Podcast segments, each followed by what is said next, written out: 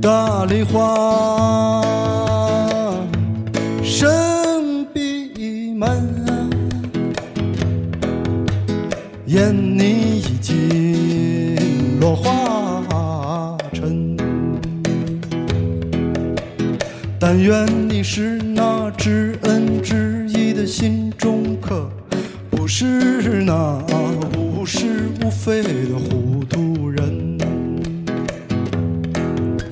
我自来不为求功名啊，王先生你啊，切勿负我。欢迎收听《地球硬化》，大家好，我是李随小儿， 哎，大家好，我是娜。娜娜，娜娜你好呀，春节快乐！刚春节过快乐，完春，节快乐！刚刚过完春节，这还没十五呢，大家有没有被这个春节的气氛和逼婚的气氛感染？嗯哼那就给大家拜个晚年吧，祝大家晚晚年幸幸福。 呃，我看了好多电影儿，然后我娜看娜了同多志，娜娜同志有一种奇怪的傲慢，她看不上那些春节的电影儿，所以我自己去看了很多。我就是钢精啊！今天我负责扮演一个钢精的角色，大家不要奇怪。嗯，这期节目是要跟大家稍微聊一聊春节档我们看的电影儿，当然重头戏大家已经都知道了，肯定是最近的哎，一个就是成疯为、狂的外星人。 对。不不，其实是新喜剧之王。新喜剧之王据说还真的是有一个特别悲剧的内核，是一个非常悲伤的电影。嗯所以我们要聊聊现在已经成为现象级的、撕裂了社会的电啊影。没有那么大，好像没有有怎么没有？一会儿你就知道有没有了，真的是撕裂，特别奇特。啊只不过撕裂了社会中一部分无所事事的人群体罢了。看电影是大群体，大家春节的之所以它为什么成为一个现象呢？可以撕裂人群，就不说撕裂社会吧，是有点过分，但撕裂了人群，这你总这你这你总该承认吧？嗯，我承认，没错，对我承认。对他的拥趸和他的反对者现在但是三分之针二，锋相对，但是三分之二的人看完了电影该干嘛还是干嘛去。要不干嘛呢？对啊，人肉他吗？对啊，也但是有啊，已经有那些在法律边缘试探的要去人肉，啊，那倒是。要去人肉人家的，那倒是好，吧那倒是。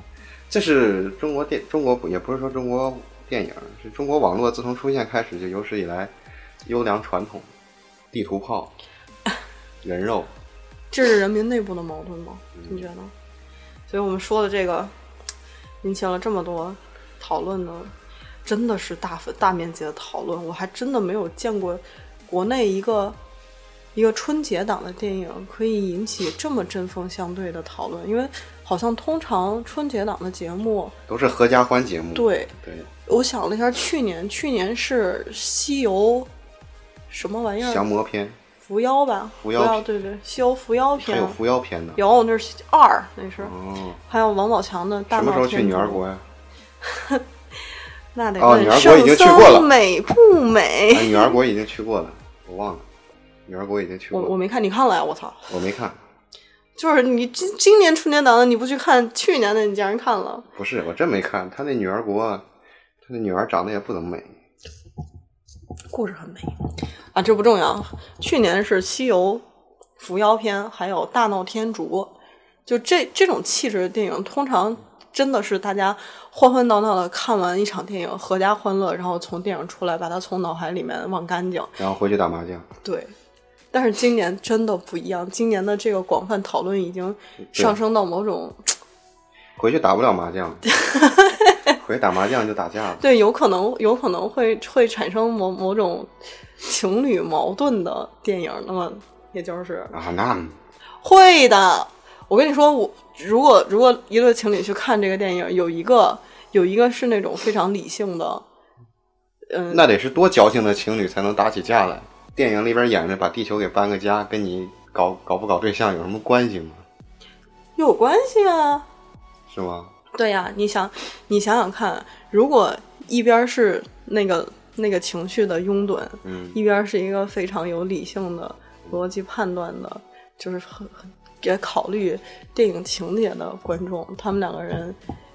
就你能你能想象到一个啊人我知道在你从那电意影思嗯院出来的时候热泪盈眶。昨天不是还有一视频吗？就一小姑娘喝多了，然后去看看完《流浪地球》之后，嗯，然后哭着给大家 录了一段，是不是跟应该是她朋友给录的？哦录了一段地球活过来哎我了天，战狼死了，那谁来保卫我们的家园？哎呦哎祖国，祖国不是家园，乐死我了，太可怕了，可怕吧？嗯，所以就就是这种情绪被放大，才造成了人群的割裂、撕裂。我上一次知道这这种一个影视作品能大面积的引起讨论的，还是 EVA。新世纪福音战士当初安野秀明在日本东京上映的时候，也是全日本疯狂讨论。但是因为那是因为人家安野秀明拍摄手法之类的很猎奇，对啊，他是很先锋呀。对，人家在讨论这个电影到底是不是你这个动画电影是不是应该这么开，对不对啊对呀、你拍一个那个 PPT MV 出来，当然我们不得不承认，《流浪地球》这个电影确实在某种程度上开创了中国科幻的先河。因为我现在过脑子想想，我已经想不到在国内可以称得上是科幻的电影是是是哪部？有有真有，嗯，呃霹雳贝贝，也对，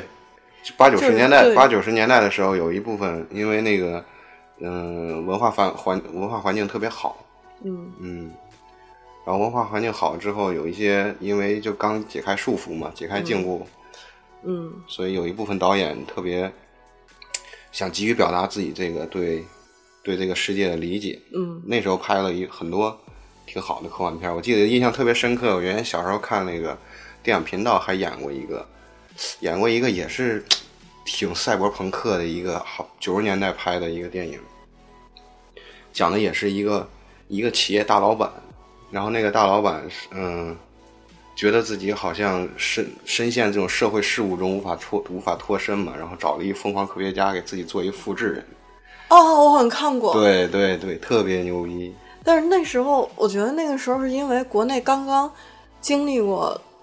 动乱，动荡，对不是动乱，是动荡。啊，不这要段这剪样，，这段不要剪这样说。这段剪了，这段剪了。经历了动荡之后，人们被那些外来的思想冲击了，然后逐渐，嗯，而且经济也发展了，改革这开不是放逐了。渐啊，这个可不是逐渐。那那段时间，那个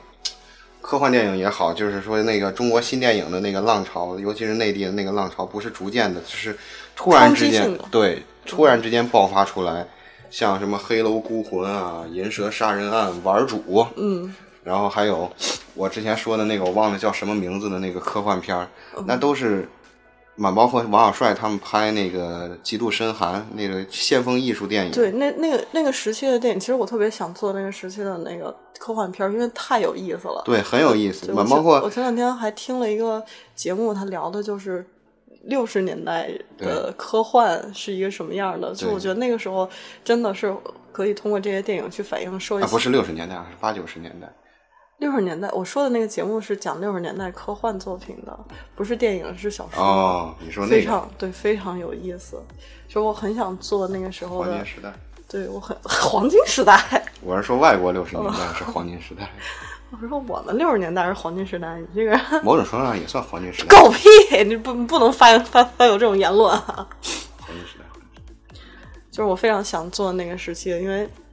我们从其实真的从一个作品里面是可以反映出来这个社会它的状态和人嗯的心态的。因为那时候就是一个，啊这这么再这么再说下去话就多了啊。但是简要的说，是因为那个时候九十年代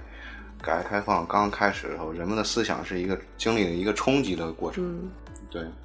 所以那个时候很很多事情都看不惯，很多事情都想表达，对，而且有是强烈的表达欲对，望，而且是突然之间好像，呃，不怎么不管你怎么表达了，你想怎么表达 怎么表达。 哎呀，那个时候真是黄金时期啊、你就想想，有中国历史上有哪个时代，年轻人们都开始看诗集，开始读海德格尔， 读《存在与时间》，然后萨特来中国受到就嗯就是就像流摇滚明星一样的那种欢迎，去北京去哪儿这儿那儿访问，所以我们真的希望在就现在已经冷静了大概一个礼拜，嗯但其实我看这个还是并没有太消啊，退，愈愈演愈烈了。对，没有太消退下去，但是至少那些二刷或者是比较冷静的观众是可以客观的看待这个电影的，所以我们。嗯，也希望能客观的去表达一下我们的感受，嗯然后复盘一下整个的事件。嗯，因为我总是觉得，我那会儿不是是说要冷静一个礼拜，然后咱们再录这个节目嘛对。但你是是我说现在，但是我现在看，它将会隐隐的成为一个长尾的现象。就像战狼一样，甚但是至我战狼现在已经比较怎么说呢？现在战狼已经比较消退下去了，比较理性了。而且你看，现在满包括网上对战狼也也有一些，不管说正面还是负面也好，也有一些冷静的，然后中肯的那些评论出现了。但是大部分不在乎这事儿的人，他只看了《战狼》这个电影儿，嗯你不得不承认，《流浪地球》这个电影儿，它在呈现的某些现象与《战狼》有千丝万缕的联系。啊，嗯，当然，它不是不是千丝万缕千丝万缕的联系，是硬相 过的。人家都带资进组了，对吧？但是我觉得就是评价一个人。嗯挺没意思的，你还是得看他在电影里面的表现。当然，这个人在电影里面的表现也确实是不怎么样啊。对我对这电影最大的毛病就是觉得那个人，啊，现在现在都这样了吗？都不是都不直呼其名了吗？这么可怕吗？那个人，那个人就，战狼嘛，就是战狼嘛。各位观众，那个人在电影里的表现，我说实话，确实委实让我觉得他还是当武打明星比较好， 真的。这个一会儿，这个一会儿再说，一会儿会说到演员的问题。咱们对先介绍一下基本信息基本信息。这位选手，导演啊，这位选手是叫郭帆，他的前作是《李献计历险记》，《李献计历险记》的动画原版是我非常热爱的一个、嗯一个动画短片，我觉得那个真的是但是郭帆导演的《李献计历险记》怎么说呢？中规中矩吧。有的人说他把《李献计历险记》给拍毁了，但是有的人就说，如果《李献计历险记》本来是一个网络大电影嘛，短片十五分钟，对，嗯，他要是拍成一个电影长度的话，确实很难平衡。说郭帆做的已经挺好了，但是咱们在此不谈《李献计历险记》郭帆导演的好坏啊，咱们先就他的简历来看一看，他在他对这个电影有自己什么样的一理解？他对这个《流浪地球》这个原著小说改编成电影，他做了什么准备吗？我其实他是真的请了编剧的团队去嗯做这个剧本的，对嗯而且编剧团队中间是有分歧的，就包括、呃会剧透啊，这个节目会剧透，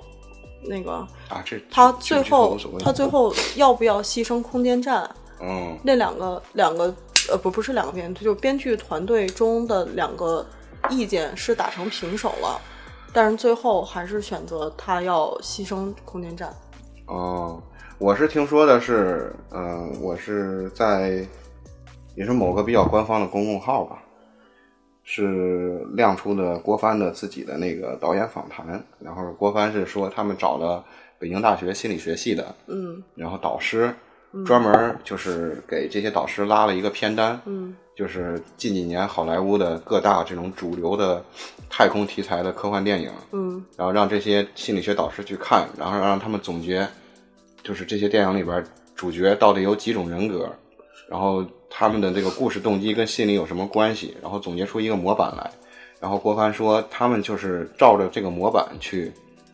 排这个《流浪地球》里边这些主角的这些心理啊、言行啊，是这么一个信息。可是如果，可是如果他如果这么处理的话，嗯事实上好莱坞的英雄人物和他想要表达的那个所谓的中国科幻的这个就是核心表达内容，嗯以一种家国情怀对，为是为冲中是心的嗯冲突的呀。。好莱坞的好莱坞的英雄是个人英雄主义，是我牺牲我自己，然后去探索，或是者我我一我我科幻的可能内觉得核不是探索吗？我可能觉得他是这么想的，因为你看，好莱坞作为世界电影工业的一个标杆儿，是一个里程碑，是一个相当于一个文化输出的工厂。好莱坞的电影，全世界基本上都能接受，是有是有其内在含义的。嗯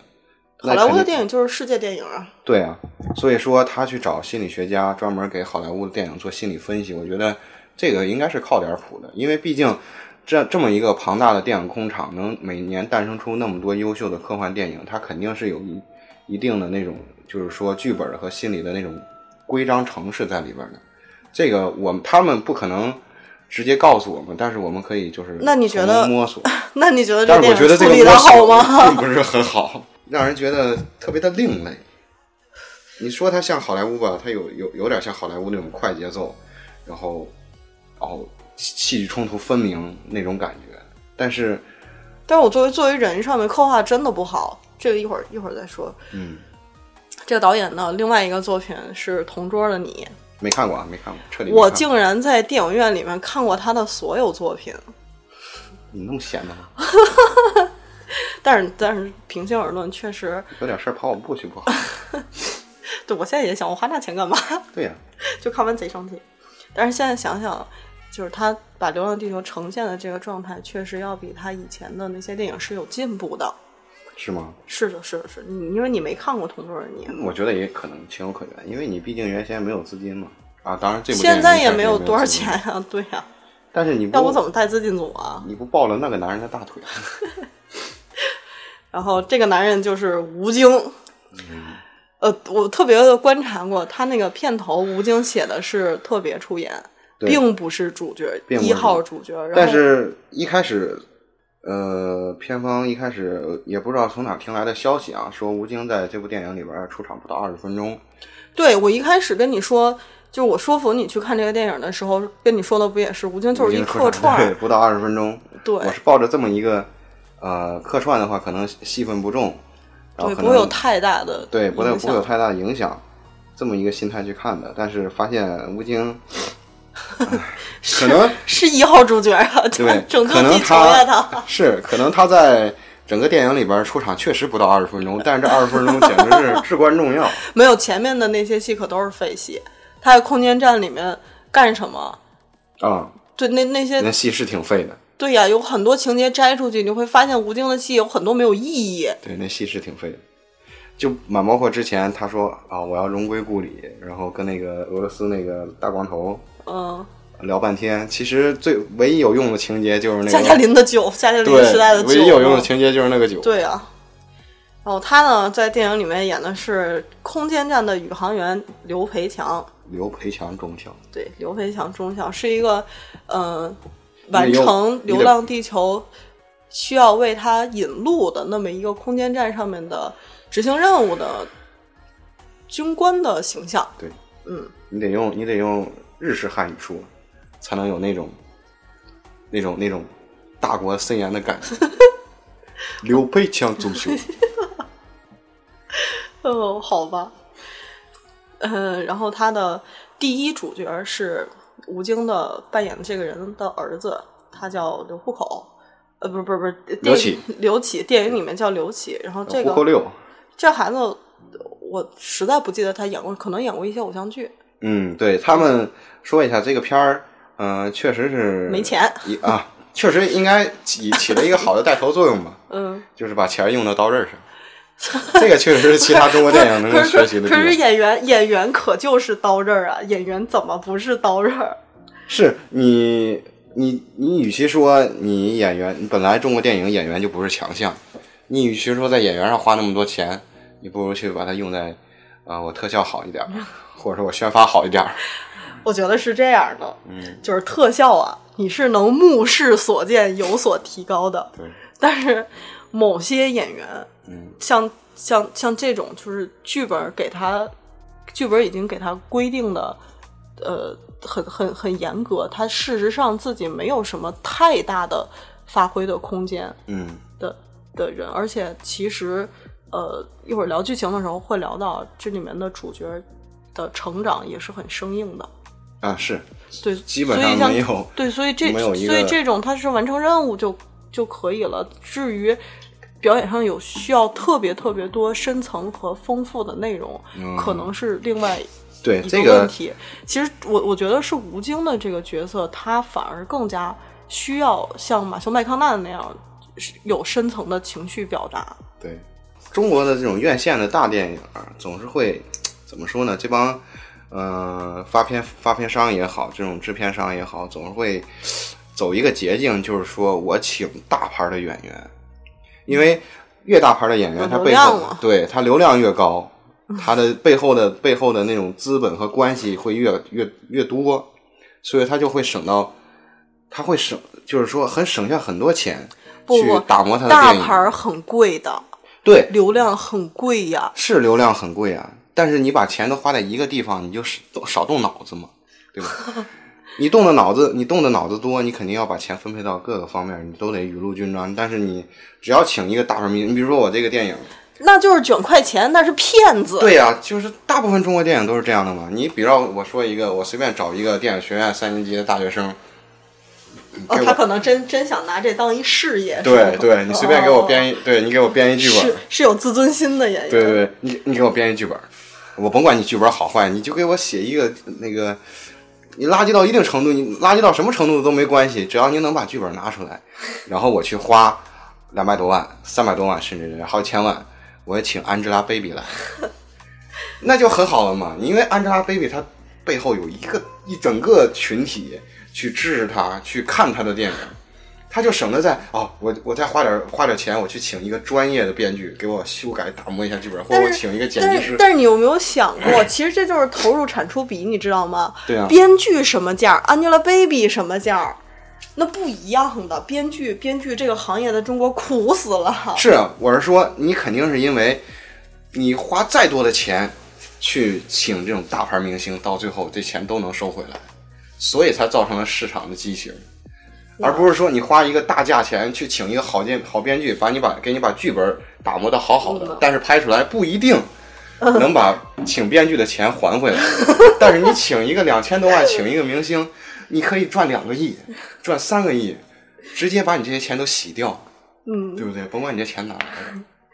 然后还有，呃，其这个演员们最大牌儿的可能是吴京，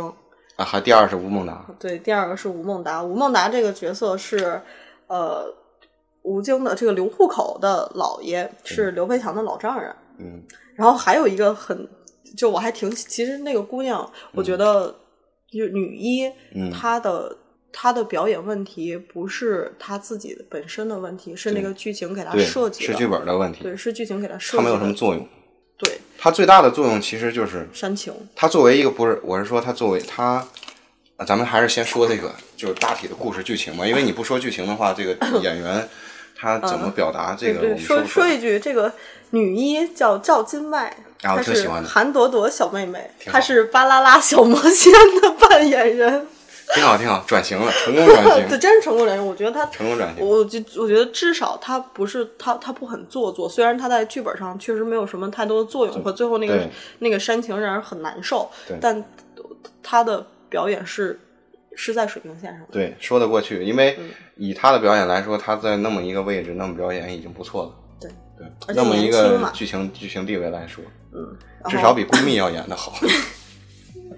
真的，我去看过闺蜜，我真去 看过，陪同事去看，哦，就真是 真棒，一个好做在中国一个好的女明星，最大最强的演技就是先哭，哭完了之后翻白眼儿，完了之后扇别人 巴掌。不不，那那是你没那是你没看过那个那个那个严炳彦他们。啊，是吗？对我非常喜欢严炳彦，我觉得那是中国最一流的女演员。 然后说一下，这个是原著小说改编的电影。那么原著小说的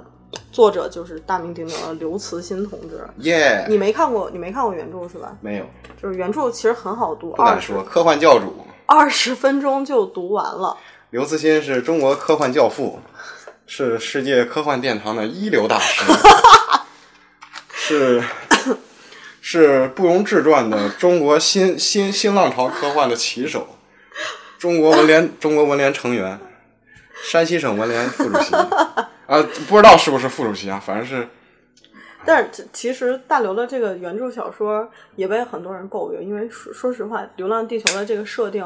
把地球推走，这实在是太扯淡了。哎，不过我我我讲一个昨天我刚看到的一个事儿，就是嗯美国有一个就是独立独立游戏的工作室，嗯然后他们就是做了一个类似于 P 社的游戏，嗯就是那个《王国风云》啊、嗯那种游戏，就是群星，嗯类似于群星的游戏，也是一个宇宙征服，嗯然后就是呃那个战略即时战略游戏嘛，嗯啊，回合制战略游戏。然后那里边儿他们有一个 DLC 有个彩蛋，嗯就是说在宇宙的深处发现了一颗死寂的行星，嗯，然后这颗行星上都是推 进器。因为把地球从太阳系推走这事儿实在太扯淡了，对，那所以那个游戏里边儿，就是那个就是这个死寂的星球那个简介横幅就写着就是，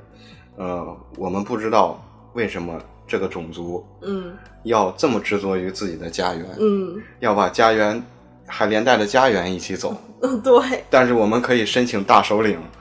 嗯、去研究一下这颗星球，没准将来可以作为一个终极武器去使 用。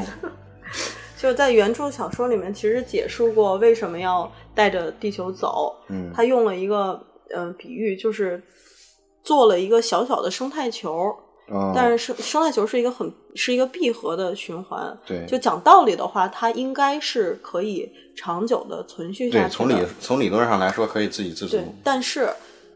他小说里面给的理由是这个这个小空间太小了，哦，如果它太小了的话，它没有办法去长久的维持下去对。但事实上，如果你把地球放在宇宙的维度中讲，地球也太小了。啊对，确实，对吧它就相当于一个温室花园。，对，而且这个你很不符合，而且现在这个生物圈实验已经被可能是已经被证实吧，我不知道最近有没有出过这篇儿这这方面的论文。反正我据据我所知，这种生物圈实验已经被证实不可能了，嗯因为很简单的一个道理就是物质和能量守恒，是嗯对能量守恒定律。你既然能维持你这个生物圈儿、这个第二生物圈儿生活，那你必须从外界摄取能量。是的，而《流浪地球》是这么一个背景，是太阳已经无法再提供能量，它 已经膨胀到一个红巨星，它呃，没有，是原著原著中的设定也是太阳即将发生氦闪，嗯然后人类侦测到了氦闪在在会会在几代人之后发生，然后地球才膨胀成一颗红巨星，吞没整个太阳系。嗯，然后人类想了一个办法，就是把地球推走。但呃但在原著小说里，因为这个设定太扯淡了，被人诟病。但其实我在读原著小说的时候，我仍然非常触动，因为呃，因为我我很浪觉漫得。不不不是，我觉得作为读者，特别是在读软科幻的时候，我们一定要接受一些很扯淡的设定，因为、啊那当然因为科幻不是科学，你真的没有办法用非常之严谨的科学标准去要求一个科幻作品，那么它就成为了一个硬设定。这个硬设定的合理不合理，你都要接受。但重要的是，他做这个硬设定是为了什么目的？为了表达什么对？整个《流浪地球》原著的小说，他为了表达他整个社会因为这个极端环境被分化，因为分成了那个这个啊飞船派和地球派，和地球嗯派嘛，对和在极端状态下人心的变化嗯和最后的那个高潮的革命。嗯，他为了表达这个才要去做这个设定，我觉得这是合理的。啊对，是因为你有一些设定是你在看电影之前你就必须要去接受的，对，你因为你如果不接受这个设定的话，这个电影整体对你来说就没有意义了。是的，就没就就不会存在这个电影。所以我们来复盘一下这个这个电影的剧情。电影是改编了原著，但呃没有大刀阔斧吧，嗯没有用原著最后的那个，我觉得他想深层表达的内容。其实刘刘慈欣非常有意思，刘慈欣是一个七十年代生嗯人，但是他好像有某种类似伤痕的东西。你看刘慈欣的小说，他一直。一直在表现伤痕极端文学极端环境下人的心态和社会的变化。嗯其实《三体》是一个集大成的作品，《三体在》在在三在《三体》中，呃，刘慈欣是之前已经写过很多短篇的科幻小说，他都用到了《三体》中，包括《流浪地球》的设定，《流浪地球》最后的那场革命，嗯，E 它是，ETO，我最后那场革命是飞船派的人嗯去质疑推推走地球的这些人，他们做的选择是否正确？他们是不是这个选择只是为了让某些精英分子独裁的一个大阴谋？所以他们发动了一场革命，把这些人全部处死了。哦，对，这个原著我还真是没读过，但是刘教主吧，怎么说？刘教刘教刘教主对这个文革和对这个，也不能说文革，就是说对，呃，一个极端的情况下，就是说这个社会如何变化是很感兴趣的。但是我觉得这个应该是科幻作家的共通点。你就像阿瑟克拉克也好，还有海因里希也好，嗯对他自己也说，他自己是对阿瑟克拉克拙劣的模仿，只是人家自己承认，人家对对自己的评价很客观。你要这么说的话，全世界的太空科幻作家都是对阿瑟克拉克拙劣模仿，因为阿瑟克拉克摆在那儿，他是黄金年代科幻黄金年代尾巴上 最大的大师，没错儿对，就是我们现在读，就是那个前前两天我听听说群里面有人要写写科幻小说，就是我们聊了一下，就觉得就是后人在写科幻小说的时候就会特别绝望。因为三三位大师对高山仰止，真是阿望西其项背。阿西莫夫、海因里茨、嗯阿瑟克拉克三个人往那儿一摆，对，你发现写什么都是好像是他们写过的东西。对，所以所以才有科幻的革新嘛。所以九十年代末期的时候，八十年代初期，九十年代的时候，才会有新浪潮科幻，有赛博朋克出来。是的，对你，与其去探索外太空的星球，不如回归到内心探索人的定义是什么。对，其实原著格局非常之小，就不要看它表象，表象上带着地球飞向宇宙是一个很宏观的事儿，但其实全是人的事儿。嗯，不过这个电影表现的倒是挺宏观的，场面挺大。嗯，场面还可以啦，一会儿一会儿一场会儿面还一会儿说到，来来复复盘一下这故事，我们来讲一下这故事。嗯估计你们可能这看了一个礼拜也差不多都忘了。嗯，当然啊，我我还是得先说一下，我们会在复盘的过程中对情节发表一些很主观的看法和感受，非常的不成熟，啊，非常主观，非常不成熟。嗯但电因影人电因人影而就异是主观，但是电影就是主观的。我前后看了两遍，就事实上这两遍我的观感都不是特别好，哇，你所以看两遍，哦嗯，所以我会说一些让我一会儿走情节的时候，我会说一些让我非常不满的东西。当然，我会尽力客观，所以希望老爷太太们能成熟理性的对待别人的观点，我们可以讨论。但是你要骂街的话，我就哎，我我跟你说一句，就是录这个之前，嗯，有挺多人跟我说不要碰这个电影，就是谁碰、啊谁碰谁死，包括你也跟我说嘛，不要不要做这个。但是就我每次想这事儿，我就觉得特别诧异。话还不让人说了吗？对呀，就难道你作为一个就可以发声的人，不应该去去去改变一下这种畸形的状态吗？再说了，能真拿我怎么着啊？我作为一个有自尊心的传播者，我觉得这是应啊，该做盘的。剧情，盘剧情，盘剧情。就是你不要你，我真的在跟你说，你不要觉得做这个谁做谁死，这有可能是只是你的一种狭隘。盘剧情。嗯，对，岂能尽如人意，但求无愧于心吧。嗯，讲一下故事，啊这个故事是太阳即将发生氦闪，它将要膨胀成一颗红巨星，然后整个太阳系都将毁灭。人类呢想了一办法，他们打算带着地球到比邻星的阿尔法星系，然后泊入比邻星的轨道。然后这儿有一小彩蛋，那个比邻星的阿尔法星系是三体星。啊，现在对不是网上就有些段子了吗？说《三体》会在未来的某某个某个时间跟地球擦肩而过。等他们到太阳系之后，嗯我操，地球呢？等人类到了阿尔法星系之后，我操，这是三星运动啊！两个文明都毁灭了。这你想想这个彩蛋，就发现这是一个特别悲伤的故事对。确实挺悲伤的，黑色幽默 嗯呢，啊。但是其实这是两条线儿，因为嗯、是那个联合国也好，还是怎么说呢？就是说联合什么地球联合政府联地球联合政府也好，确定是要把地球推出太阳系，但是其中联合国的这个五大执行国，嗯，就是咱们就五个大流氓吧，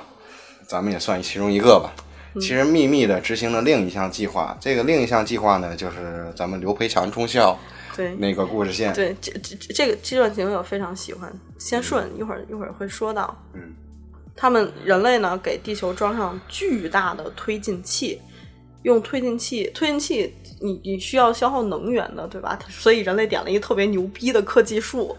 叫重聚变，对，叫重重重什么重元素重重聚变不是重元素。那个电影里边讲挺简单，就是重聚变，而且电影里边为了让你通俗易懂，就是让刘启说了一句话，就是烧石头。对，就是烧石头，这是重元素核聚变，这是一个黑黑盒子的设定。当然，当然在科幻电影里面有一个黑盒子的设定，这个这个这个无伤大雅对这个很正常，对都无伤大雅都得这样，否则否则那个就是就是科你学，就讲不下去了。对你根本讲不下去。对嗯，点了这么牛逼的一个科技树，去让推进器让推进器使用这个燃料，所以呃，电影是开始在地球还没有走的时候，正在哦不，已应该是已经走了一在走了一已段路经了已经不不不没走，他还没走。那会儿是哦一赤开道，那会儿应该是赤道推进器正在点火，然后还没有让地球的自转停下来。嗯，他们还在太阳系以内，经过木星嘛。这后来最终是经过木星嘛。等等等他们还在等一下，太阳这个那这个时间就有问题，它飞到木星要飞多长时间？那那个从可科是从物理上来讲，飞到木星已经已经是需要很长时间了。对呀、嗯所以其实这一点有是有点说不通的，因为其实从电影开始到这个呃刘口长大，中间只有十五年的时间，对吧？对，但刘培强刘培强在地球的时候，地球事实上还没有停下自转，因为他说了，地球停下自转的时候，人类是要躲进地下城。对，那时候还那有咱他们海还能看海。对，那时候还有海面，自然环境也没有被破坏。那么也就是说，从地球自转停下来到它飞出飞到木星边缘附，近的哦时候，，对，才十五年的时间，你这个我觉得你就可以适 当，就忽略掉，就对你既然都能，不重要对是吗你既然都能烧石头，烧石头 做燃料了，你缩短点时不间也，不，可是这个设定是有有意义的。如果你能加速到这个速度的话，那大气会不会逃逸，对吧？而且如果你能有这么大的加速度，那你不会被木星捕获。大气，但是我具体什么原理我不太清楚，但是我总是感觉大气跟地球自转是有一定的关系的。是有啊，对啊，如果你地球都停止自转的话，那大气肯定是慢慢的变得稀薄，再对啊加上你有一个推进力的作用，对，而且这个后面跟一个关键剧情有关系。嗯，啊、就是那个木就星就俘获俘获地球大气的对剧情，对，哎，当然这些就 唉算了吧，这些就不重要对。你你你不不去深究这这个问题，因为本身那个那个设定它，它确实也是有问题。那电影沿写了这个设定，它也没说清楚，就无所谓吧。你既然刘培强中校都能像，都能都能像什么《二零零一太空漫游》似的，进一个休眠舱休眠个几多少多少年的，他没休眠，他怎么休眠了他呀？是后来是要休眠，嗯对，后要休眠嗯后来逃出来的嘛。嗯，这个，然后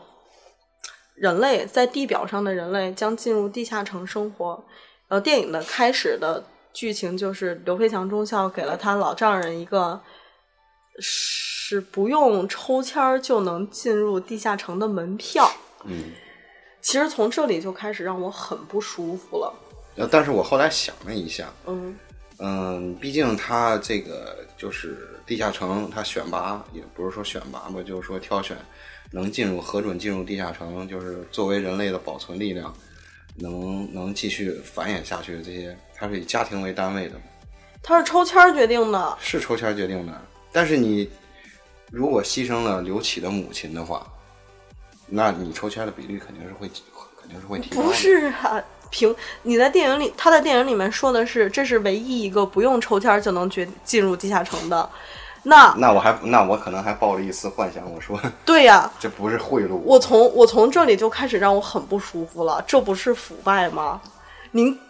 干了些什么呀？ 对吗？这里要说一点，就是在刘慈欣的原著小说里边，老人并不是作为社会中最受尊敬和最受保护的对对，群体存在。原著非常残酷。对原著里边呢，是孩子和女性嗯，是要作为生育力量和中间的劳动力量被集中保护的。对然而，老人已经没有太多的时间去对创造更多的价值了。对所以，尤其是大家看那个，嗯，电影中苏苏州城毁灭的时候，这也是那个谁刘喜跟我说的，啊嗯，水喜跟我说的，就是苏氏城毁灭的时候，原著里边有一个上就是下那个天梯的一个过程，对那个是老人是排在最后的，对就是说，嗯，已经无所谓了，老成这样已经对，是可以被牺牲掉嗯的，像求山解考一样。对。但是为什么刘培强中校说能对把能你把凭什么有这个特权， 而且还还挺还挺大义就凛然的？仿仿佛是要用此来煽情一样，因为这个剧情是强有跟他母亲就病死就嗯不救了、是有强关系的。对，我觉得这个这个让我非常不舒服。就我们为什么对于特权这么习以为常？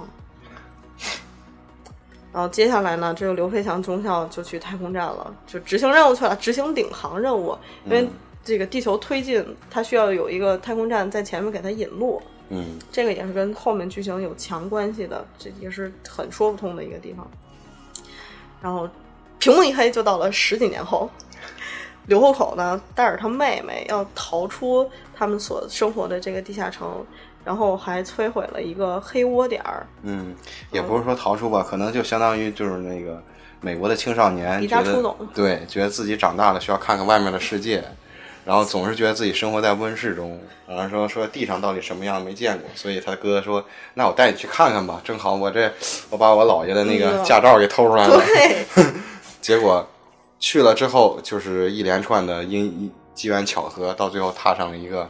拯救地球拯的救地球的路道路嗯。但是传统的故事通常都会这样展开，对，但是这个我我其实他的目的是为了这个逃离他爸嘛，他爸要回来了嘛，他不是一直特恨他爸吗？对，对，就是他爸害死了他妈，然后就这个恨一直十一年都没有被被消消磨掉，这一一一会儿一会儿再说。嗯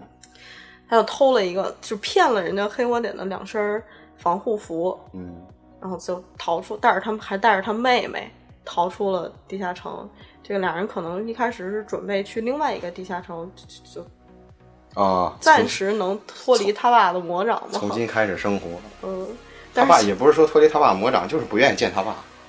嗯，但是说实话，这个设定让我就会觉得这个人是不是有什么问题？就是这小孩儿，你如果当然你可以用中二、年方二八、学学期方刚去嗯解释、去解释这个这个人的行为，韩朵朵跟刘启他们两个人，他们动机其实不一样的。刘启是为什么要离开那个北京市第三区的那个地下城嗯呢？是因为他爸要回来了，而他不愿意面对他爸，嗯。所以说他逃离地下城的一个动机就是就是是因为刘培强中校，而韩朵朵不一样，韩朵朵是他这个刘培强中校已经上了太空之后，然后他是被拯救对的一个孤对儿，是被那个吴孟达饰演的这个姥爷救的。嗯对，对他救下来的，所以他跟他对刘培强中校并没有什么感情，对因为他始终没见过这个，对而且他说实话，他作为一个孤儿被家这个家庭收养，呃，按照中国人传统观念来说，他毕竟还是一个外人。不不不，是他这里是给他立过，他为什么要出去？为什么对要跟他哥，出去？是在是在那是个他他并不想，他并不想逃离谁，他只是想从看看一外出面的生世界对他从一出生开始就生活在地下城，对然后书本里面教的都是朱自清了，对嗯、春春春春对，天来他了，之前有一个电影，一开始有一个讲课的一个环对节，就我觉得那个环节，那讲课那环节，我觉得挺像日日本的那种太空科幻科幻动画片儿的，你知道吗？嗯，就是一帮一帮那个，你看那种日本的那种太空太空科幻的动画片儿，就我不是说那种牛逼的啊，像什么嗯《攻壳机动队》那种，我是说那种机甲战斗那种那种为了卖模型而而画的那种科幻番剧，总是有一帮一帮。机甲驾驶员，嗯然后高中生小孩儿，然后在一个密闭的军事军事基地里边上课，哦对对对对然后老师给你教这个教那个，我觉得那个拍的挺像那个，他们可能照直了照直了但是其为了表现中国特色，那场讲课里面是有一个声情并茂的朗读课文儿的一个小女孩发言的，就是那个也也他妈挺奇怪的，就是这个女孩她是从小就在地下城生活，她只想看一看外面的世界，所以跟她哥出去了。对，嗯，当然也，我觉得这个是是可以立得住的。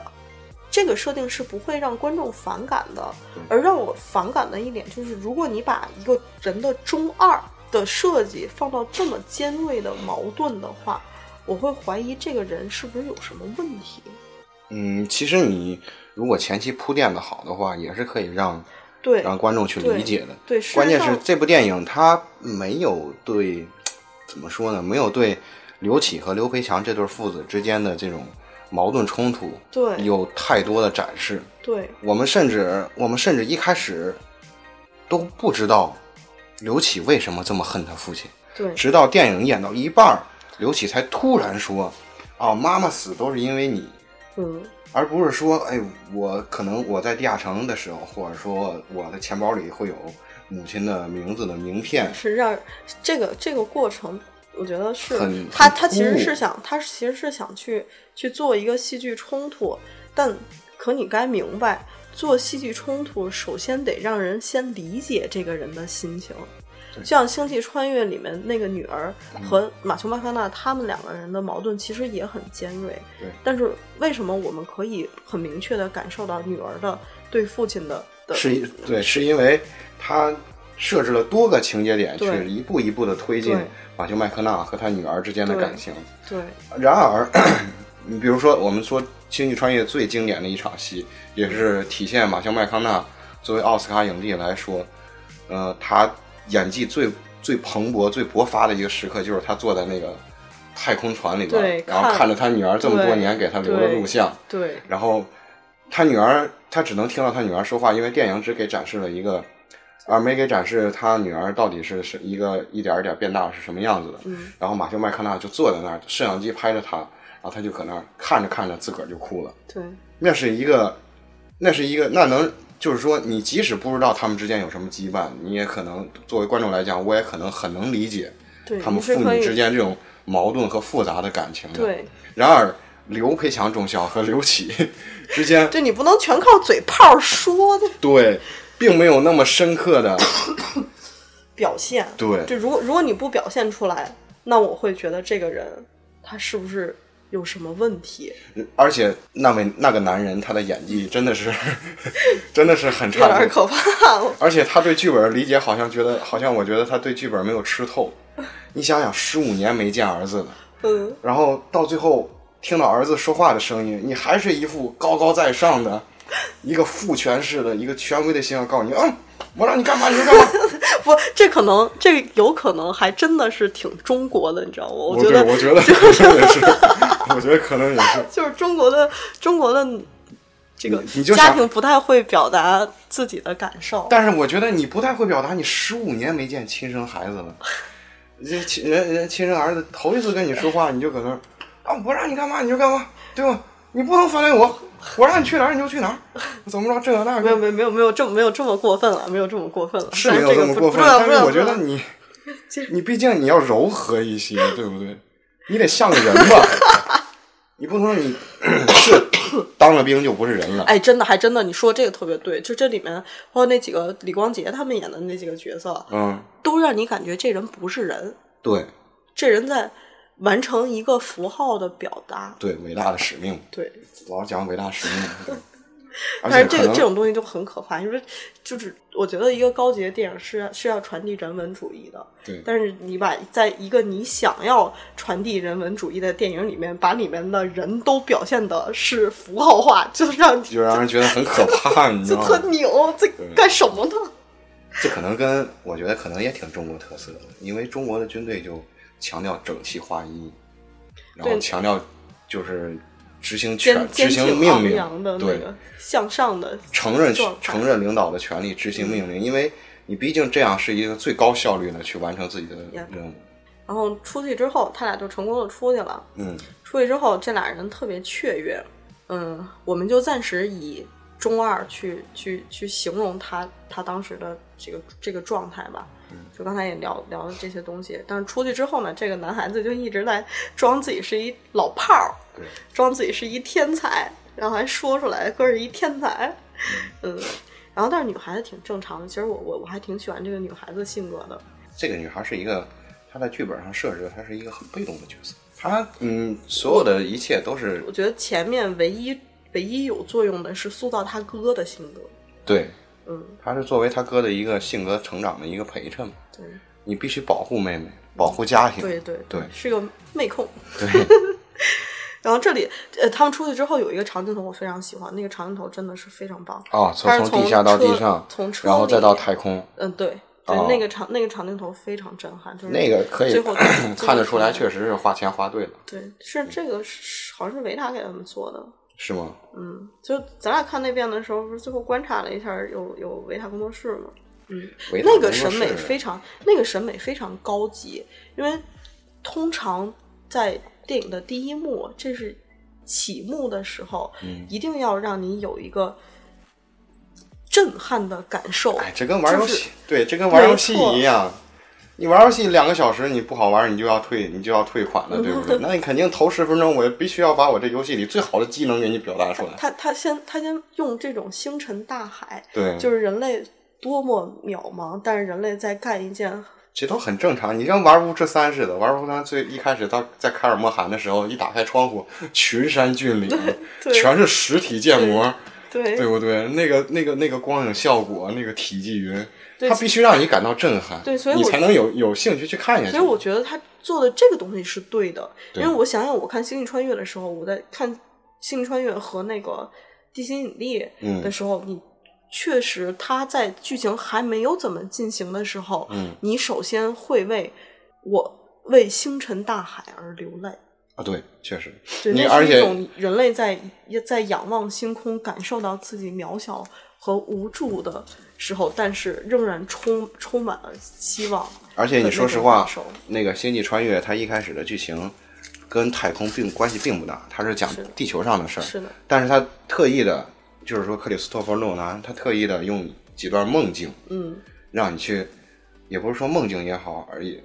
也可能是那种后来的剧情的那个就是闪回，嗯，他告诉你，我就是说这个宇宙有多么的壮丽，嗯壮美，然后这个地球的变化有多么的震撼。对。所有的电影，尤其是商业电影，都会先行让你觉得这个电影最好的地方在哪儿，都给你展示出对，来。这个长镜头的审美非常高级。嗯，嗯，但是但是他们俩这车是偷的嘛，就是被就被抓了。啊，这个行为也挺高级的， 很有中国特色。这个老爷呢就来捞人了。老爷捞人的时候去贿赂了一下看守，然后看守是一个还挺正义的人，把这老爷也给弄进去了。然后他们在狱中结识了一个中澳合资的青年，就是这个人叫麦克隋。哎，我不知道为什么郭帆特别喜欢这人，我真是烦死他了。哎就你哥想们儿想嘛，你想想这人，就这人在电影里面起什么作用？他好像真的毫无作用。有有有有作用，他最后救了刘启嘛，这就为就有这么一个作用在就可以，你们哥们儿嘛，对吧？大家拉在一块儿挣挣钱啥的，这个无所谓的事。但是我我觉得有一个作用就是这哥们儿是一个洋人面孔，但是在哦电影里面一定要拍着自己胸脯说“哥有中国心我们都说美国是一个移民国家，所以美国有多元文化，所以郭帆可能想那意思说，我们也有多元文化呀，对不对？只要你承认我中国是一 个一个嗯一个一个真正的一个地位或者怎么着的话，你就可以对”，吧？呃，就是就要表现出规来，划规划嘛，就跟日本一样嘛，对吧？就是一定要表现出来那种洋人被中国对人折服的那种。你看，你看冲绳县知事，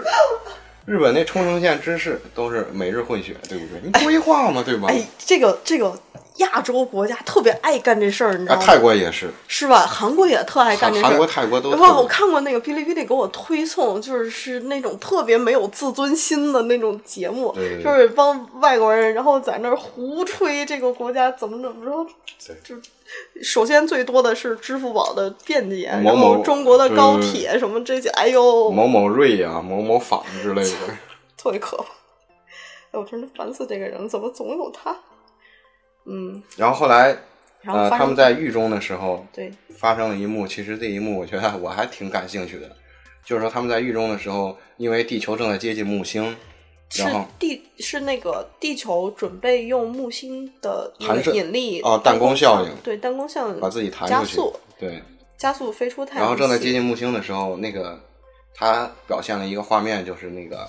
监狱，呃，就是因为地震或者什么裂开了嘛。是木星的引力激增，哦，然后导致的地震和呃，所有的推进器都失效了。但是我挺喜欢这个场面的，就是说，嗯呃，监狱嗯，监狱的墙裂开了，然后看见外面的天，因为这是圣、嗯圣经上的一个哦，故事是吗？嗯，你看那个呃《达芬奇密码》中嗯也有这么一个，就是《达芬奇密码》那个反派那个杀手，嗯那个杀手也是他不白化病人吗？嗯。他小时候被扔进监狱里边儿，然后因为就是身世哦坎坷对之对类的，对对对然后他开始质疑主的存在，对对，后来监狱的墙裂开了。那因为原来圣经上就有那么一哎，段，原著小说里面也有对宗教的一个一个描写，他说人类已经不再存在宗教这种信仰，嗯因为即便有上帝，上帝也是一个混蛋，因为上帝不拯救人类。啊，嗯，这就跟个咱，因为我跟随随喜我们之前就是在一起，就是看了一整篇的那个年轻的教宗，嗯所以这其实这段我们说其实挺扯淡的啊，其实跟电影没什么太大关系，只不过我们就是想说一下，就是说上帝，就是说作为基督教最大的主神，一个就是说一个宗教的代表的神也好，上帝他最大的一个特点是什么？就是他的神圣的沉默， 对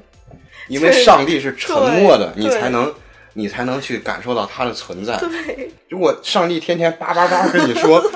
跟你说啊，你你要怎么着？你要向善，你要学好因果报但应是，就是成为了那神就不是棍上帝了。对，那是那是你每个小区都会有那么个大神，你知 道吗？就推因为因为神的无限的神圣的沉默，你才能去思思考神的存在和神的旨意。对，就推推这没什么关系啊，说、啊没什么关系没什么说来，关系但是下推下期聊推推荐一下年轻的教宗，非常好有意思。嗯，发生地震之后，那个狱警嗯，来救他们，这里有一个我非常喜欢的细节，哎呦，这个真是太好了，这设计特贼棒。嗯，就是老爷在贿赂那个看守的时候，给了他一个 VR 眼镜儿。啊，那 VR 眼镜儿里面不是是是他什么陈年收集的妹子吗？ 就是大家知道这个 VR 眼镜应用最广的地方其实是 porno 嘛，啊，对，是爱社的游戏，爱社游戏真的非常的好。对， 但但是那个看守他刚开始他特别正义凛然的又把他 把老爷给弄起来了，可是他在去救这帮人的时候，头上戴着那个 VR 眼镜，那正玩呢。我觉得这个事儿的特别好，这个人一下就生动起来了。，对，就是你说这他妈不是会设计吗？这个设计多好呀，挺好的。就说这个关键剧情来了，关键剧情是地球被木星的引力场捕获，然后即将要坠入木星，因嗯为它是它是有一个设定，如果那个地球超越了钢铁洛希极限，嗯，将地球将不可挽回的被解体，那人类的希望就毁灭了嘛。对，啊嗯，所以人类想了一个办法，就是我们要重启这些推进器，利用推进器把地球重新脱推离逃木离星对逃离对木星的引力场。他们就需要运送火石，火石这个东西是我就我觉得大家不必纠结火火石到底是什么，或者说推进器它到底是一个怎么一个不结不构。，我我想说的是，火石是点燃推进器的关键道具。对，然后他们的任务呢，因因因为这个面临着全人类的共同的命运，所以每一个人都被调动起来，都被征召，包括平民。啊，对对，因为他们的好多运输队都是私人 的嘛。对，但是我想说的是，就这个这么重要的东西，到底为什么不放在推进器的旁边儿？ 我看的时候，我一直在想这个问题，就他也没说是这个这个火石，它要集中的放在是一个什么地方，它才安全，所以它需要运输。他就我觉跟得你说，这个我倒我们是需挺要运输。这个我觉得倒是挺符合中国人的这个心理的，或者说挺符合中国特色的，因为你毕竟你看。国国家有个大灾大难，比如说这个地震、那个地震也好，都是要对呀、他事实上就是想符合那个地震，就是汶川地震的对那那个救他救想他援想哦的营状态他嘛。他想营造一种全全全民众志成城，然后、嗯，齐对心协力。对那么一个，但我觉得这个你不必纠结，因为你你毕竟你要是没有这么个运送伙食的这么一条线儿的话，这个电影也你你也演不出啥来了。谁说演不出什么来了？为什么不说说那个革命，表现一下社会的分化和人心的人心的状态？少说革命，说说革命容易暴死。当然也也不是说非得要遵循原著小说，我是觉得就这种设定，它它会直接让你在看这个电影的时候就出戏了，你会想这些人，这些人忙啥呢？这些人是不是过于的愚蠢了？你这么重要的东西不放在他的旁边，而是需要大老远就这么大老远的去运输，这不是地震啊！虽然众志成城保护保卫家园，让人很感动，但是你有可能他就是说喜欢这个电影的人后，喜欢这个电影的人会给你很多解释嘛。他比如说，啊、我这火石可能是一次性的，然后这推进器的熄火了好几次，完了有别的城市已经毁灭了，他们的火石器已已经没用了，就互相支援嘛。他有可能很多说法去给你圆这个东西。这不是一种狡辩吗？对呀、啊，但是你要作为真正喜欢这个电影来说，你无论什么狡辩都是他都是他好的理由。而且就点了这么牛逼的科技树，还要人去驾驶运输汽车，哎呀，这这甚至是现代的技术了呀，无人驾驶。不过我觉得电影里边可能有一部分能表现出来，你比如说因为大气稀薄或者什么动荡，嗯，或者说地球的这个变化，无人飞驾驶不方便是吧，无人驾驶，一个是无人驾驶不方便，再一个就是可能飞机它总体的这个损毁率可能要比汽车要高很多。嗯，我我觉得是这样，就是你不能用这种很牵强的理理由去给它剧情的缺陷去狡辩。表现出来也好。电影的什么时候你给你提一下？对你作为你说一一个下作为一个成熟的观众，我能我能明白你想要表达什么东西，但是你得把这个设定给我讲清楚，它你为别什让么我对你别让我自个儿去猜去。我看电影不是给你做做数就学是我给你题逗闷子呢吗？啊、就一个优秀的一个优秀的剧本，它是应该把这些东西都给你表现出来。当然，这个这个电影是删了很多情节，它是为了这个排片的考虑，对可以有更多的票房嘛。说太长的电影大家看上去会疲倦，但事实上，这个节奏是被之后的某些煽情的东西去打乱，去打乱了，而没有交代这些东西。包括我们刚才说的刘飞强的那些废戏，嗯，其实就是为了片面的或者很符号的去塑造这个人物，而让他去干这些事儿，但他对剧情毫无意义。啊我觉得可能跟那个人带资进组有关系当然有关系，肯定有关系。人带着进组成甲方了呀，甲方爸爸啊，说啥是什啥，么是什么对呀啊？？ 对呀、就意料之外，情理之中才是一个优秀的八分儿以上的电影应该呈现出来的态度。嗯，那这个电影截止到目前我们录节目的时候是七点九，嗯我们刚刚看完的时候是八点八点四，八点三、八点四、八点四，嗯八点四，。之后就出了豆瓣儿那个事儿，嗯，它滑落到了七点九，但是就真的作为科幻电影将近八分儿的这个评分，将是一个已经是不低了。是一个非常之高的。所以说，一个好的科幻片儿，你你如果不做到真真正正的那种科幻式的杰作，像《二零零一太空漫游嗯》，或者《异形》，二零零一太空漫游八点七，对你这对你他才八点七，那这个《流浪地球》刚上的时候八点四，这只有零点零点三分的差距。就当已然经很豆豆瓣儿的评分机制确实也有问，确实也有问题。这个一会儿会说到，豆瓣儿也出了一个特别诡异的，哈哈，唉，我嗯我我还是挺喜欢，我可能不是，我可能喜欢是最早的豆瓣儿，我不知道现在豆瓣儿变成什么样了，但是我还是挺豆瓣儿现在就是就是在刚开始的时候，咱俩那天看完之后，八点四评分的时候是不允许别人批评的。哎，现在好多了，啊，好多了。反正我很反感的一点就是，只要一涉及到意识形态嗯，的一些问题，事就情就变打得很诡对，就异。打得不可开交。嗯好，接着说吧。啊，然后他们俩留户口，嗯他偷过来那个车就被征用了，他们去执行这个运送火石的任务。嗯，然后这里啊，表现出了一个概念叫饱和式救援，事哦实上就是汶川地震的那种，对，就是齐心协力，就大家民间感以一染。种以一种总体战的姿态去进行救援。对，事实上他想要表现的就是就是这个东西。当然，当然，我觉得那个让人让人特别感动。但事实上，在地震的时候，大家也在，官方也在宣传，大家不要盲目救援，别去。还是以保命为主。 别给政府添麻烦。但是他这个处理还还嗯挺好好的，对对挺挺作为一个因为这个才是真正的非常态状态下的会会发生的状态。因为你想，就全人类将即将面临 生死存亡的时刻，嗯那一定每一个人都都想要去去去为人类的存续而出力的。嗯，对那倒是就所以他他，如果我们不不太在乎不之前那个伙食为什么不放在我推们进说剂怎旁么边说的呢？设就定是你作为一个商业电影，或者说一个可以向公众播播放的一个电影也好，你必须也不能说必须吧，你必须去去表达这种人的人类的这种情感中本质的良善的美好的对那种那种情对情感，这种情感你可能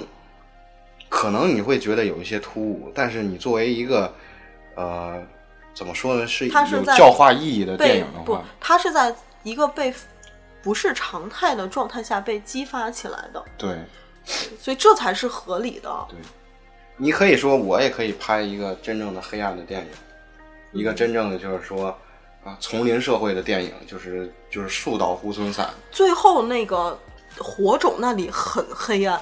一会儿一会儿讲到。当然，他他们运送火石的时候就发生了很多事儿嘛。对，当然，这个呃有一个戏剧上的呃规律，就是吊着的钢索一定会断。中间肯定死一个人。对，中间一定要死一个人，这这个也是呃好莱坞乏善可陈的，呃无一比个无无比无比乏味扯淡的一个定律无比乏味的定律啊，这是这个是所以你可以看得出来，他确实是找北京北京大学心理学博士去 去给去给电影做参谋去了。嗯而且这个老老爷死的虽然说很突兀啊，但是他作为电影的场景和情节设置来说，这个老爷死的还是比较壮烈。对我我我很喜欢，我很喜欢那个这个老爷死了就是死了，因为其实救他是成功了的嘛，对，就牺牲了一个人去救他是成功了的，嗯，但是他还是没活几分钟，他只换只换来他可能活了个五五分来钟的样子，我我很喜欢这个设定，对，确实嗯，因为你不一定你做的一切好事都能有好的结果。没错对，但是这里就是有一个刚才我们说的这个大气的问题。啊，电影里面呢，它很是 神秘，对很神秘， 就是时有时无。韩老爷到底是如何去世的？电影里面表现了一下，他被甩到那个楼层的时候，他的防护服被割破了，对，然后也有一个那个氧气含量的指标的特写，嗯，氧气含量很低了。嗯那么也就是说，他必须在戴着防护服的时候才能在室外生活。对他，一旦摘下头盔，他就会被憋死。所以说就到底到到最后，这个韩老爷到底是冻死的还是缺氧死的？就是这个到底有没有大气这事儿是怎么回事儿？如果没，如果含氧量这么低了的话，那最后那个木星和呃已经捕捕捉了地球的大气，然后才能产生氢氧混合物，然后点燃木星的这个设定是怎么来的？ 因为因为你毕竟你毕竟你毕竟在电影的中间中间，你必须得去做一个这个铺垫，因为你到最后你就无法解释一些东西了。嗯对，他肯定是窒息死的。就嗯电影强行告诉你，他会他会给你打出，就是像那个胳膊胳膊肘上那个屏幕告诉嗯你氧气要缺乏，氧气要没有了。对，然后韩老爷英勇就义，摘下氧气罩，跟你说再见世界。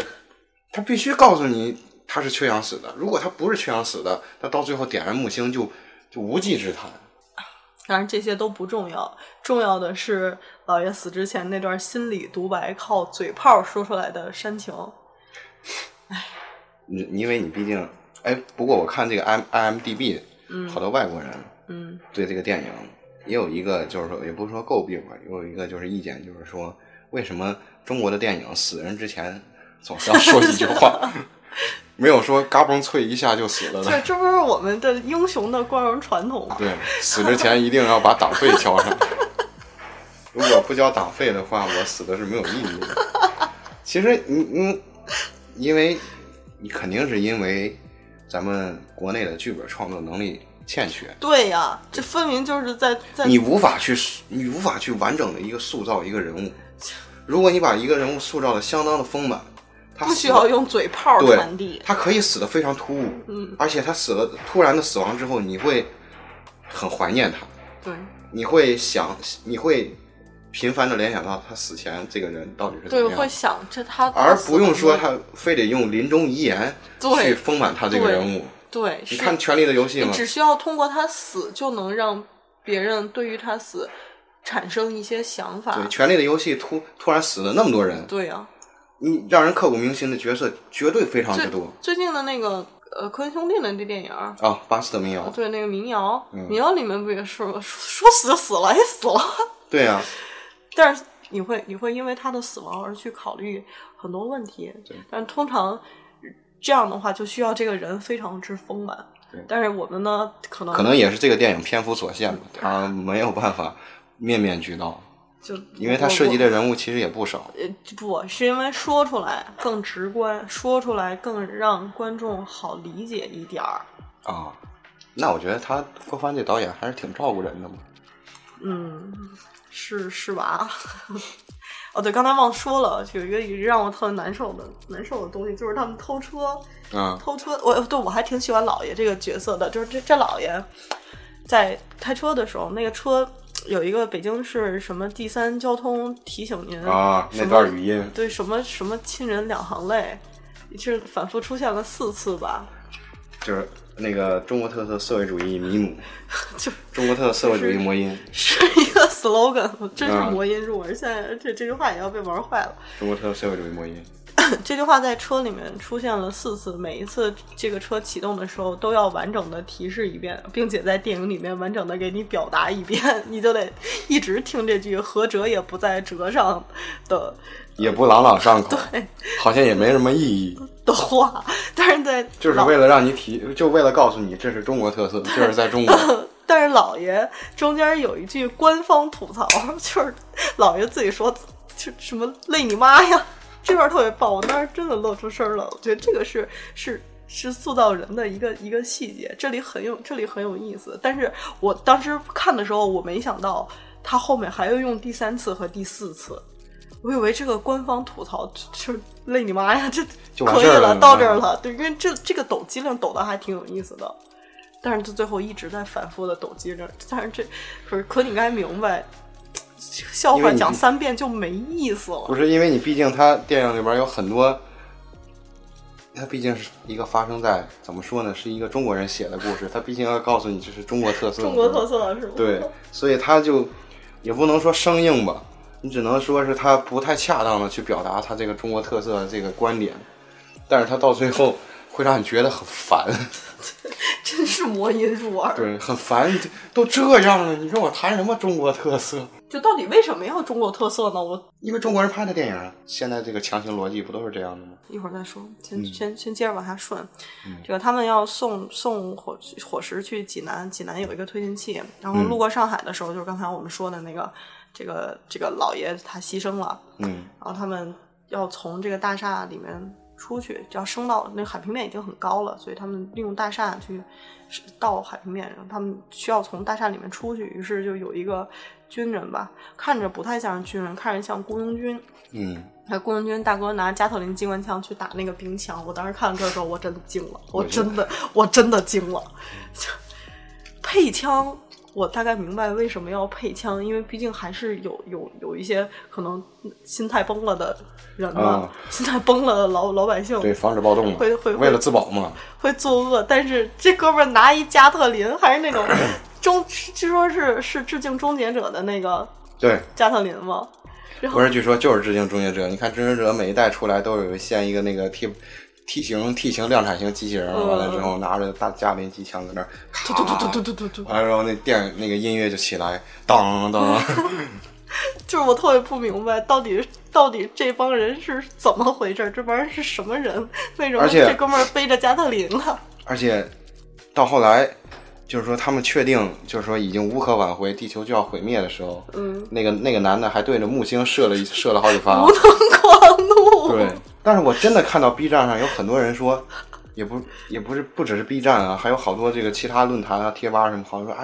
我觉得最最畅快、最感人的场面就是那个男的拿加兰加林机枪对着木星狂射， 让我觉得血脉喷张。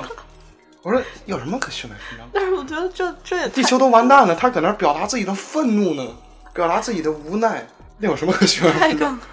太太尴尴尬嗯了，太尴就尬是了。无能狂怒的尴尬。中途因为死了很多人了嘛，嗯这两个两个人死了，然后还有一个他们的这这这这波人的队员也被冻死在冰天雪地里了。嗯，然后他们有一个女队员呢，就开枪砰砰砰射了三枪，这个火石把把火石给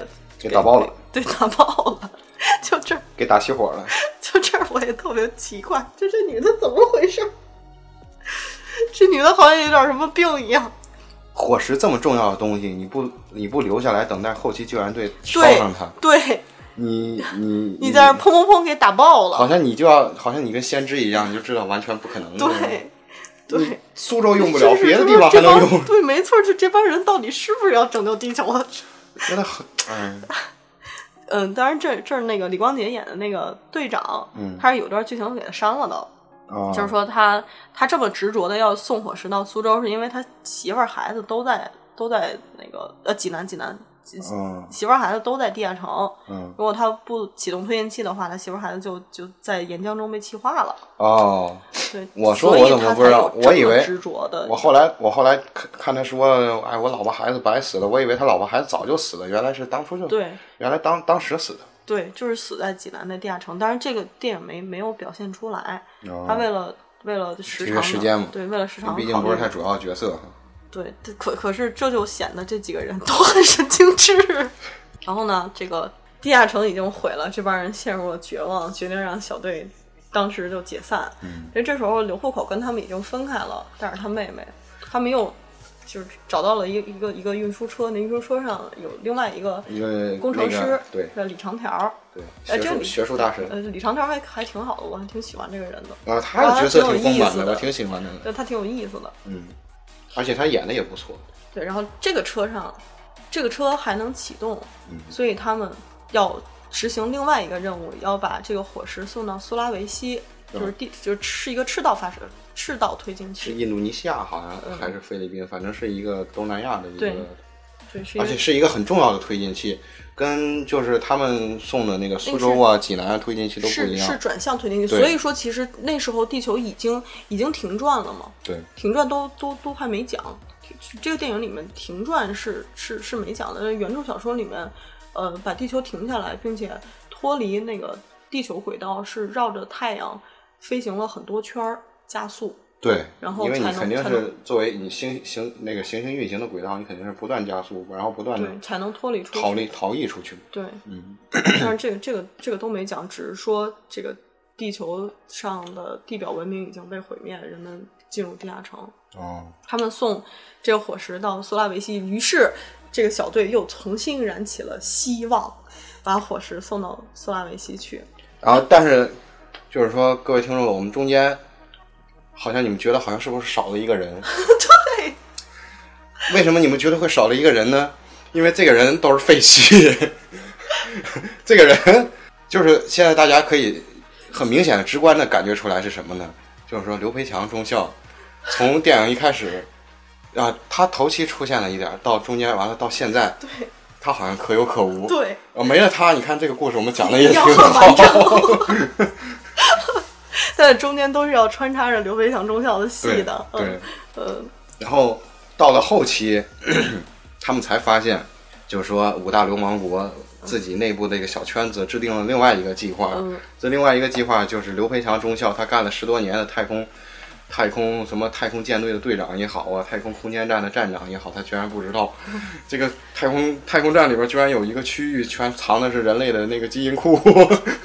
他自己竟然不啊知不道是，可是我很喜我很喜欢这个设定，啊！这个设定挺好的，挺反挺反骨头的。嗯对对，我非常喜欢这个设定。然后说这这五大国，嗯，就是说他们有一个 B 计划，这个 B 呃计划就是这这跳了一点儿，跳了一点儿，就是嗯苏拉维西的这个推进器已经被饱和式救援给点燃了。啊，也就对，是说他们不用去了，于是这些人特别雀跃，就是地球得救了。可是，在数据上面显示，地球仍然没有，没有逃脱逃离那个洛希极限，没不不，没有还还没还没进入逻辑，就没有逃，没有推进器，没有那么大的动力可以让地球脱离脱离木星星的引力啊，于是，这时候，这个太空间站的戏终于要来了，就因为饱和式救援之后，所有的人类发现，呃，不不不是不是所有人类，是空间站的一个 AI，是致敬哈尔 Moss 两千，叫 Moss，嗯，对叫莫斯的这个这个 AI，它其实早就已经算出来，地球根本没有，已经无可挽回的对，要就坠向而且它冰心是了以。相当于一个先知的角色，它对作为一个就是人工智能，它从始至终都知道地球是无可避免的，对就是说无可， 就是说整个营救活动在他眼里看来都是徒劳无功的。对于是，这里引出了这个人类的流浪地球计划的另外一个 B 计划，其实是一个类似于大阴谋的计划。对，是其实空间站上面保存着三十万的人类的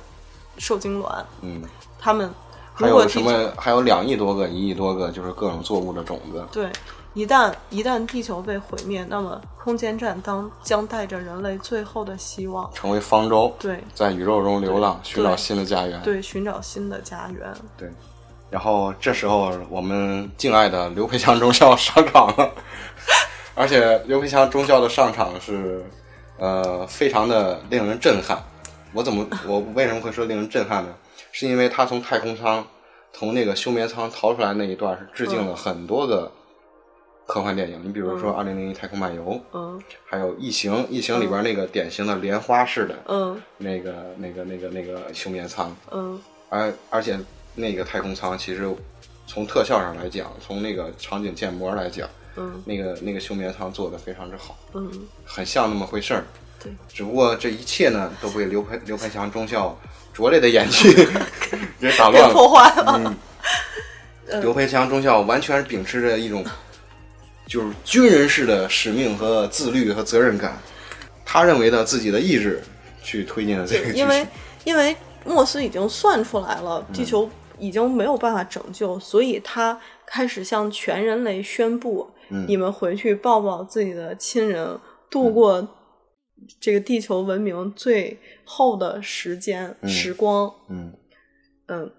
然后我们呢，要带着空间站嗯去去离开离开地球，去逃离这个木星引力场。但其实这也有一个特别严重的问题，就是这嗯个领航的空间站跟地球离得很近，它为什么没有被引力捕获？ 就它怎么逃出去啊，兄弟？对，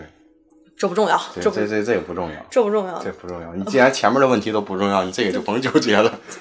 然后这时候呢，父子之间的感情戏就来感了。 情戏就啊出现然了。后这个儿子他就是开始抱怨他的父亲，他父亲是一个骗子。他小的时候跟我说，哦这个木星是是都是百分之八十都是氢气，嗯，然后怎怎怎样怎样。然后突然灵光一现，他想到了，哎，那我氢们气是不是能点啊？点个大炮仗把地球吹 走呗。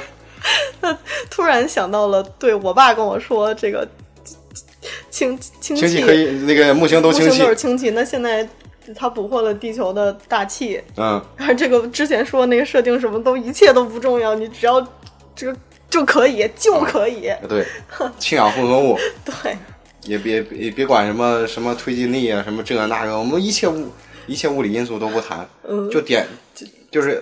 炮仗 有吧？能点吗？能点咱就点呗。对他想想到了要以另外一个方式去拯救地球，就是点燃木星和地球这个火火火脐带汇合处的氢氧混合物，然后利用爆炸的冲击波把把地地球给给推弹走出去。嗯然后此时呢，就需要让这个苏拉维西的推进呃推进器，因为那是比较大型的转向推进器，，对啊，啊其实不止苏拉维西，还有电影里边表赤现道的赤是道上有一圈转向推进器，对，电影里面主要表现有三个，嗯，就是赤道上三个推进器，但是呢，咱们电影的主要的情节是发生在那个苏拉维西的对那个推推进器的，对，所以他们就开始制定计划，就是说我们要开始就是很快的，尤其这这这个这个情节中，这个李一这个人物嗯就渐渐地就开始丰满起来了，嗯。而且他丰满的，而且而且我想的是郭帆对李一这个人的这个。就是他们这个剧本设计其实挺好的，挺妙的。对，啊，他是很迅速的，这个人物就立刻就成为了中心，对但是你一点都不觉得突兀，对，他就像他是是那种就是特极客儿的那个对一个对一个对一个一个状态，而且特别特别有意思。这个李一，他设计，他之前在春节的时候设计了一个叫春节“十二春响，节十二响”的无娱乐节聊目的小程序。对吧？而且这挺挺奇怪的，这么重要这么重要的设施，推进器一整个城市都在下面，居然能 能把玩你妈它的春节十二响！ 能把它当当娱乐节目放炮仗，呃，当然这个这无所谓了，无所谓，人家可能真真的可就很先进了嘛。嗯然后是这推进器有六个有六个推进口，那么把这个呃能源集中在一个口，啊，就你可可以想象喷你得家高里一些对你家里那燃气灶，嗯，好几个口出气儿，你都一个口出气儿，你肯定气儿出的多呗。对，就是在他们还是要把这个火石运到苏拉维西，再去再去点燃，你苏拉重维西新重新点燃那个推进器，让它把火所有的能量都集中能在一一个推射口，对，嗯然后才能弹射的够够高，才电影里能表点现燃是木多少星。几千几千公里来着，反正是很高。是的，然后到最后呢，其实这时候就有一种就是那种好莱坞的那种就是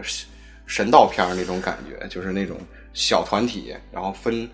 分工明确，嗯啊，一部分人去干这个，一部分人去干那个，对对，另其一实部那分个人去还干还可以的，我觉对，得那个而且处中理间还的可剪以辑的处理的还是不错的，对，就是那个老电工怎么怎么着，嗯完了之后他们这帮就是穿着人造外骨骼，这帮这这帮大兵怎么怎么着，嗯完了还有还有专门那个妹妹，对 妹对妹妹终于的有作用了， 啊，都作用上线了，就是，嗯，这里他其实想要说的是，全人类团结起来嗯拯救地球了，因为这毕竟也不是在中国本土了， 对嗯已经到了苏拉维西了。那么，全世界的救援队当时已经是准备撤离了，嗯就是回去抱抱自孩子，度过人类最美好的一个最后的时光了。嗯但是这时候妹妹呢，她呃发表了一通演讲发表了一个演讲像写作文一样的演 讲，说什么我现在终于感受到希望像钻石一样珍贵，然后才把这事儿给说了。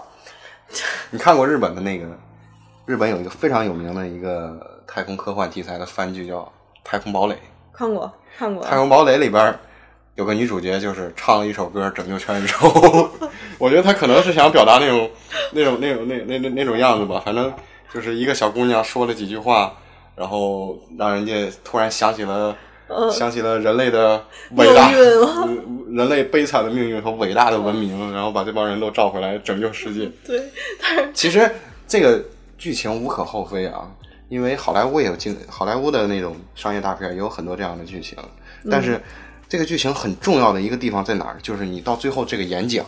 嗯，你得够煽动人心，够那个发人肺腑，能能够让甚至能够让坐在电影院里的观众都能觉得你说的这些话能让我身临其境地感觉到宇宙要毁灭了。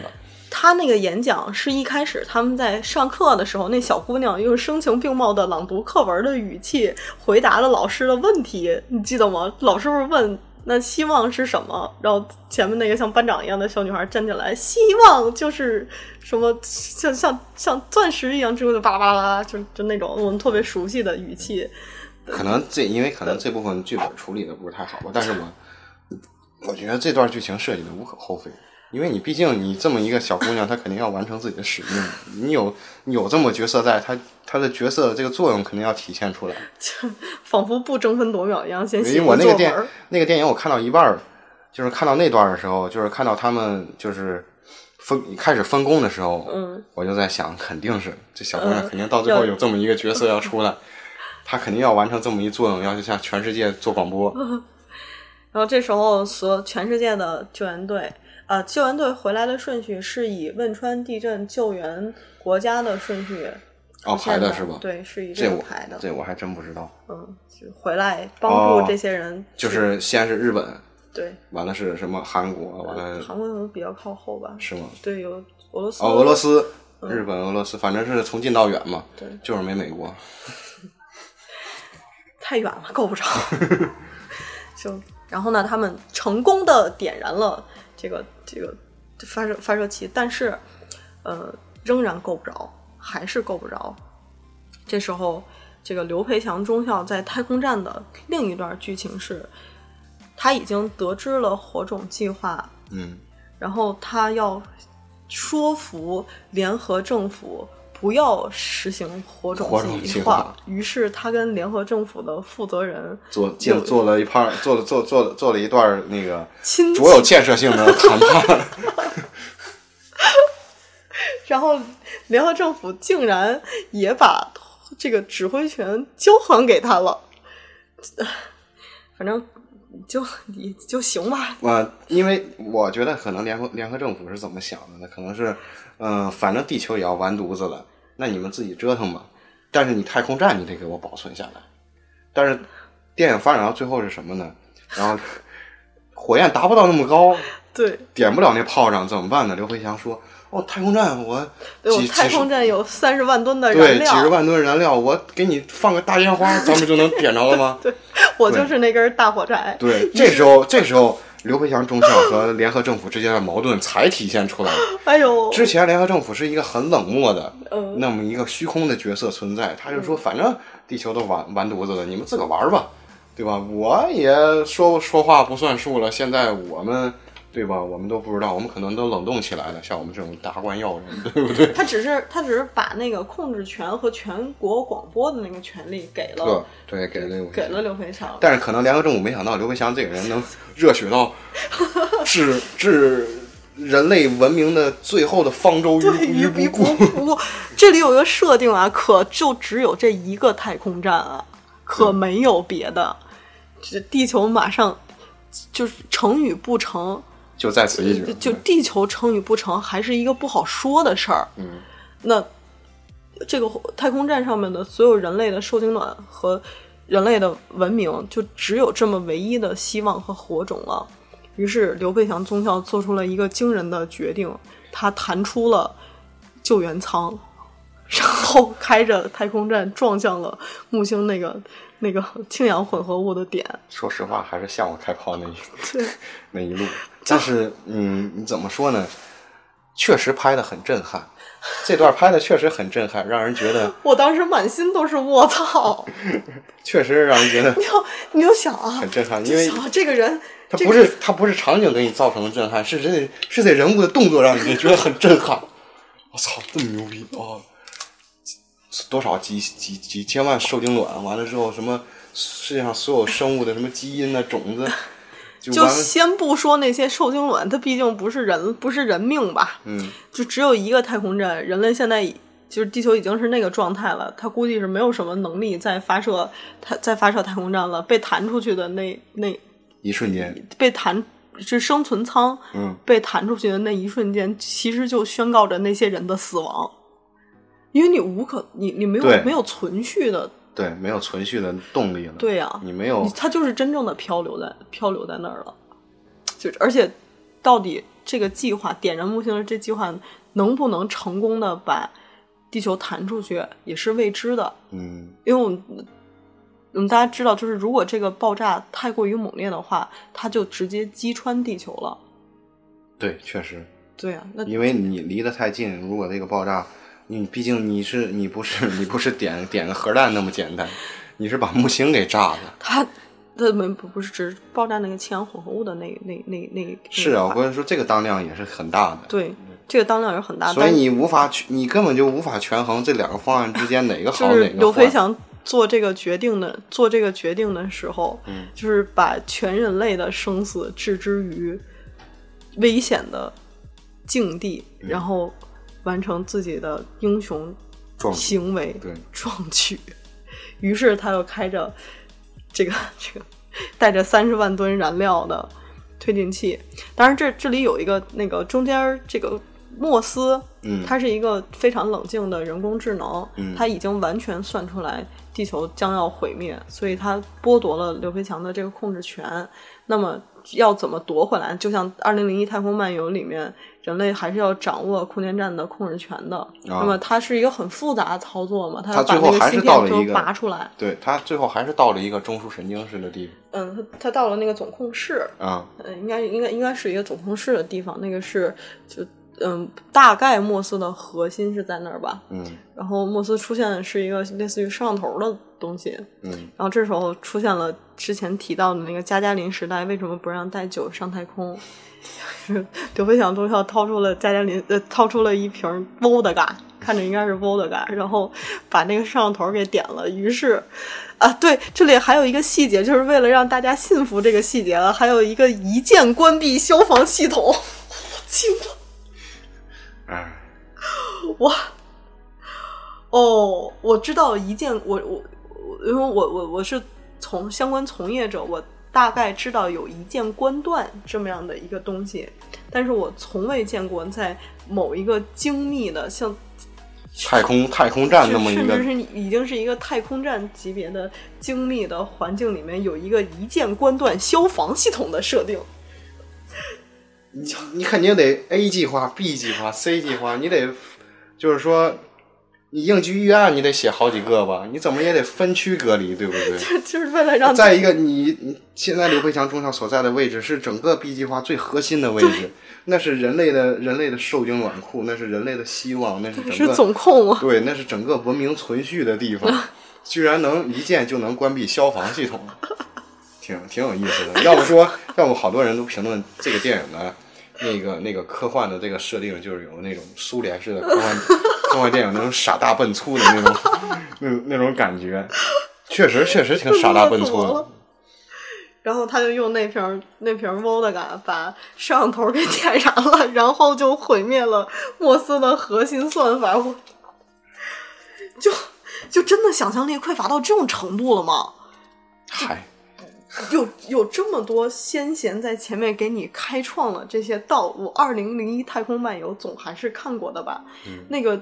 我我觉得二零一太空漫游里面那个就是拔掉拔啊掉那个拔拔芯哈尔片那一对块哈哈尔算法的那段特别厉害，我操对那段让人毛骨悚然。对，拔芯片那对段嗯他挺还唱了一段，唱了一段歌吧，还是就是他逐渐逐渐那个 AI 失智了的对对过程，是一个特别完整的表现。嗯，有点让人毛骨悚然。有这么多先贤在你面前开创了这些东西，你只用一个一一瓶 vodka 毁坏一个烧坏一个摄像头，你就能毁灭整个算法的核心了。我骗鬼吗？ 爽嘛，对吧？你电影拍一拍就是为了让人爽，对不对？你这么拍很爽啊。 那毕竟，毕竟这是一爽片儿，这不是一个你爽可以爆炸嘛，艺术就是爆炸，你何必呢？我觉得真这个真的是在做剧本的时候，这些人的想象力已经匮乏到一个也不说他可能也，他可能是就自己现在越来越圆不回来了。就现在有好多吹，就是说这个片儿的想象力有多有多高级，嗯有多好。但是你们想一下，《流浪地球》的这个想象力到底是电影设计出来的，还是刘慈欣设计出来的？对，我觉得就别被他吹牛逼，一直一直吹牛逼，一直爽，他就一直不知道自己的剧本到底是一个什么水平，那他就不会进步的。科幻片发展到现在，你都是站在前人的肩膀上去去对呀去接着往下拍。对呀，你你你看之前那么多珠玉在前，对呀，你毕竟你就会有一个比较出来，所以说有的人肯定会，这就说到一个什么问题，就说到一个评论电影到底有没有门槛儿的这么一个问题评论电影绝对有门槛儿，但是我对电影发表我的态度是没有门槛儿的。啊，那肯定是，嗯，你，但是你这么着这么着说的话，你有没有一种，就是说你对这个电影的评论是建立在你完全是不知道电影是怎么回事儿的基础上？这么去评论的话，那你说的这个评论能不能成为评分的一个标准？你说的这个太精英了，是吗？你这是一种特别明显的精英主义。咱俩聊，咱俩聊那个那个《地球最后的夜晚》的时候，你也呈现出来一副精英主义的嘴脸。不需要，就一个好的电影是不需要让观众，就让不没有接触过同类题材的观众无法接受的。它的普它的普遍性，商业片就是存在于存在于让人好理解的普遍性。即便我没有看过任何科幻作品，你也应该在电影中表现的让我理解，这就是意料之外，情理之中。对意料之外很重要，但那情理你之说的这个中是比没错对，但情理之中比意料之外更重要，因为所有的一切的矛盾是建立在情理之中的。那有情理之中，才会有矛盾出现。对你说的这个倒是没错，但是我总是感觉，我总是感觉，如果你不深入，你你不深入去了解一个东西的话，你对它的评价是是处在一种片面的一种不客观的评价上。那我就这样跟你说，嗯，这这些电影电影就就是这样结局啊，这个拯救地球的计划成功了，就是地球地球得救了，嗯，但是战狼死了，谁来保卫我们的祖国呢？ 然后接下来我们要讨论的这个问题就是，我看完这个电影，我有没有资格去批评它？我们刚刚看完电影的时候，你我们你去观察豆瓣的评论那个评短评，嗯，你是没有资格去批评这个电影的，甚至在看电影之前，就是有一个超前点映啊，是媒体场的超前点映，嗯，影评一片叫好，真的，我没我没有看到任何一个任何一个批评他的声音，我我也是差不多因为这个原因 被被被呼唤进电影院的，被召唤进了电影院。嗯《流浪地球》那个评论啊，就明显体现出一个什么，就是说的不好听一点儿，如果你说这个电影不好，你就是居心叵测，你就是不盼着，你就不盼着国家好，对，你就不盼着祖 国好。如果你说它不好，你就是在说，哎，你就好，你就是你就是文化不自信，你就是你就是对你就是对这个电影不自信，你连带着对对祖国也不自信。文化到底怎么自信？文化是靠我中外合中网合资，但是我中国新自信吗？那不一，那不是啊、对呀文化是靠实力自信啊。对呀、那你不是用不是不是说出来的呀？你我我我觉得你能承认这个电影是有长足的极其长足的进步，至少比那个傻逼《三体》弄得好的多得多的。孔二狗那个公司现在《三体》已经完完犊子了吧啊对，拍不出来了吧？嗯，就是至少它是呈现出来的一个合格的商业电影的状态，在影院也也也也得到了相应的呃票房票房的，但票房不能代表什么啊，嗯它只得到了票房的肯定。当然，现在可能舆论也很肯定它吧，就是嗯最近舆论不是可能肯定都已经上了好几回新闻联播嗯，对啊，这不是研讨会也开了吗？啊，就专家们都坐在一块儿吹，就唉。看来以后要就是要照着这个调子拍了。所以我跟你说，最一开始我们说的那个话题，就《战狼》之后，好像它的效应一直维持到现在，有特别多的东西都在跟《战狼》有千丝万缕的联系。因为这次豆瓣的这个这个评论的事件，让我觉得啊，咱们先说一下豆瓣的评论事件到底是什，到到底是个什么事儿啊？《流浪地球》的部分短评，部分就是说，因为《流浪地球》这个事儿，很多这个喜欢《流浪地球》的这个影迷群体啊，质疑豆瓣的机评分机制对是有问题的。对然后其中出现了许多什么呢？就是出出现了一部分打一星的嗯这个影评人被迫改成五星，嗯也出现了部分打五星的影评人被迫改成一星，嗯然后人们就开始诟病说豆瓣的这个评分机制到底能不能是评客观地反映客观的反映中国电影的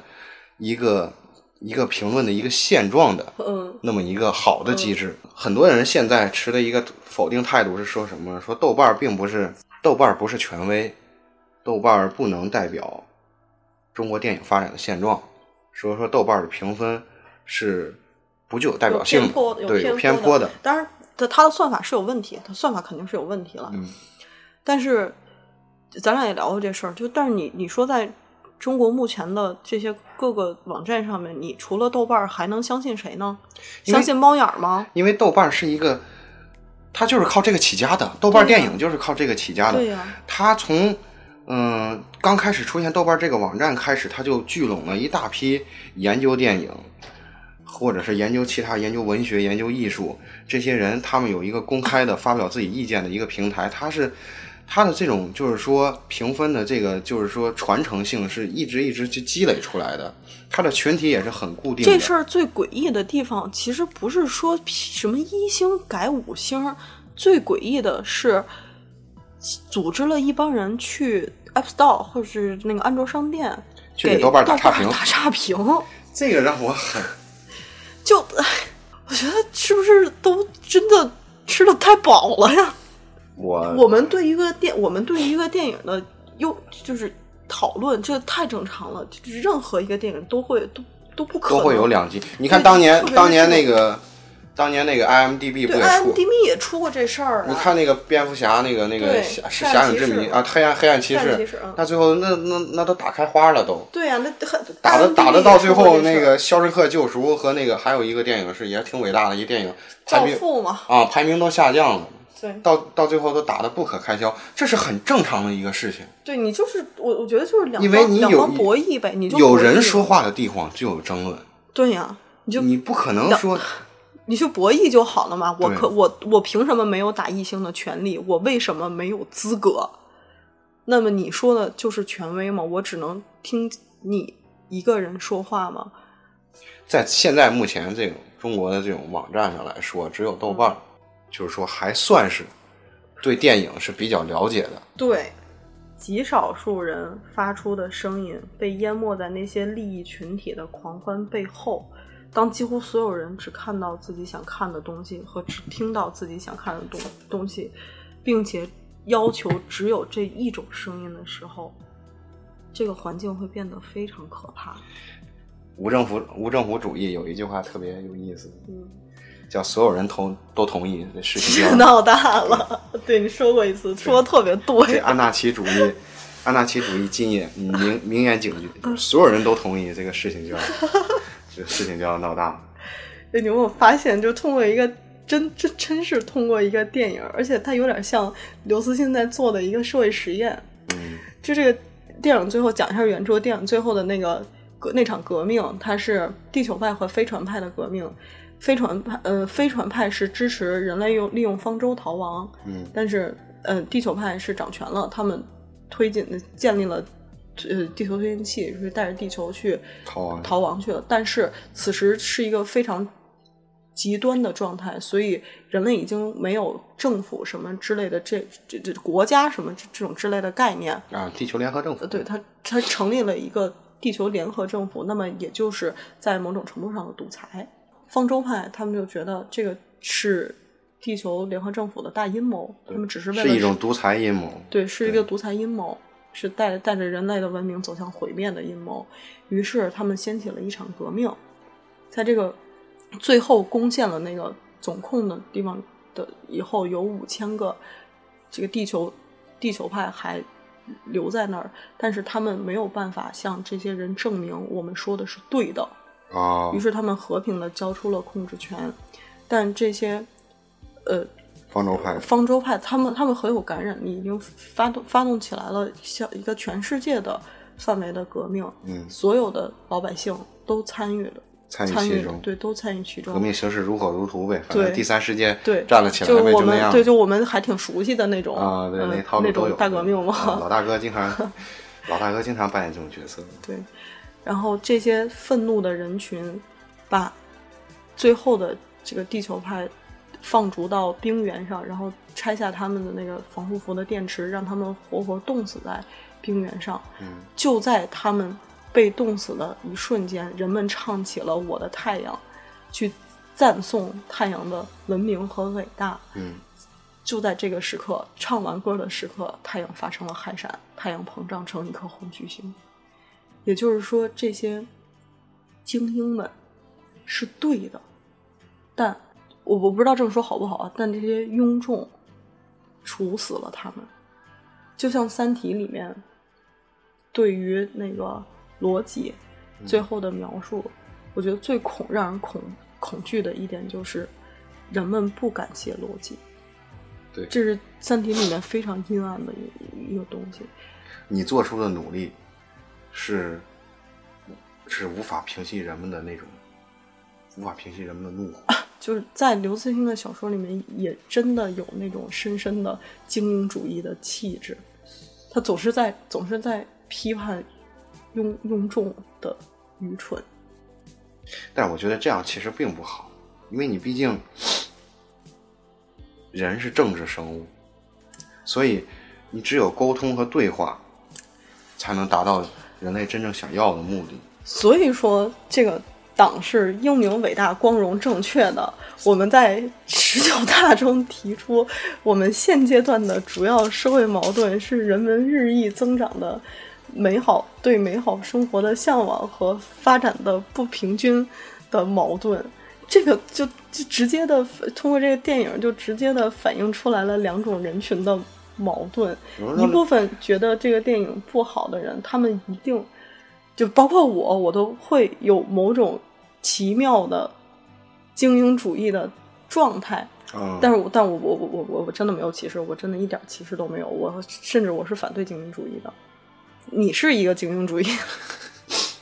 我是一个精英左派，怎么说那呢你？该乐于见到革命爆发。怎么说呢？你这就涉及到一个问题是什么？当你无法确定一个事儿究竟是正确还是错误的时候，嗯你怎么去说服自己按照自己想走的路去走下去？就跟咱们说过程正义和结果正义到底哪个对一样，有有道路，就是讨论，开放讨论，就是允许别人说话。那肯定得允许别人说。对啊呀、如果你你连讨论的机制都没有，连坐的坐坐坐坐下来坐在一块儿面面对面去谈的那个机会都没有的话，那独裁是必然的。对，那是纳粹，不允许别人发声，只能有一种想法，那是纳粹。我们不是一个民主的宣传民主的国家吗？民主不是所有人在一起狂欢，民主是大家对话去讨论之后得到这件事儿的结果，反不正我是就精英带领，并不是少少数精英。所以说我所作以说为意见领袖，所以说也我不是劝你，我所以说我劝你别讲这个片儿，一讲这个片儿的话，你就会涉及到这些问题，这些问题都是现阶段无法解决的问题。真的，你一说，而且好解决。为什么不好解决？你每一个人能做的事儿，就是不要去豆瓣盲儿，听盲信对，，就是不要去豆瓣儿评论里面骂街。最重要一点就是，因为它跟你的生活关系并不大。你看一部电影跟你的生活关系并不大。我还是要说，就是亚里士多德时期就提出了人文主义，然后我们一直到现在还认为某些，我我我说的是言之有物的，言之有物的批评是没有资格的。就我们凭什么这么傲慢？你要想你要想说清楚这个问题就深了。对嗯当你然，嗯做这个这个就不在节目的讨论范围内了。就对是这你个这太做太好几期节目都说不完，太长了，太长了，还有以后呢。但是你对我，我本来做这节目的时候是想优点多说，不足轻描淡写的，但是发现情绪还是比较我没有激动的控制住，没有嗯控制得住自己。呃，下次还是跟金花合作的伟大的电影，嗯，呃，院线片，以后我还是希望做这个体量比较大的院线片，伟大的电影还会继续做下去。节目就到这里，谢谢大家，拜拜，拜拜。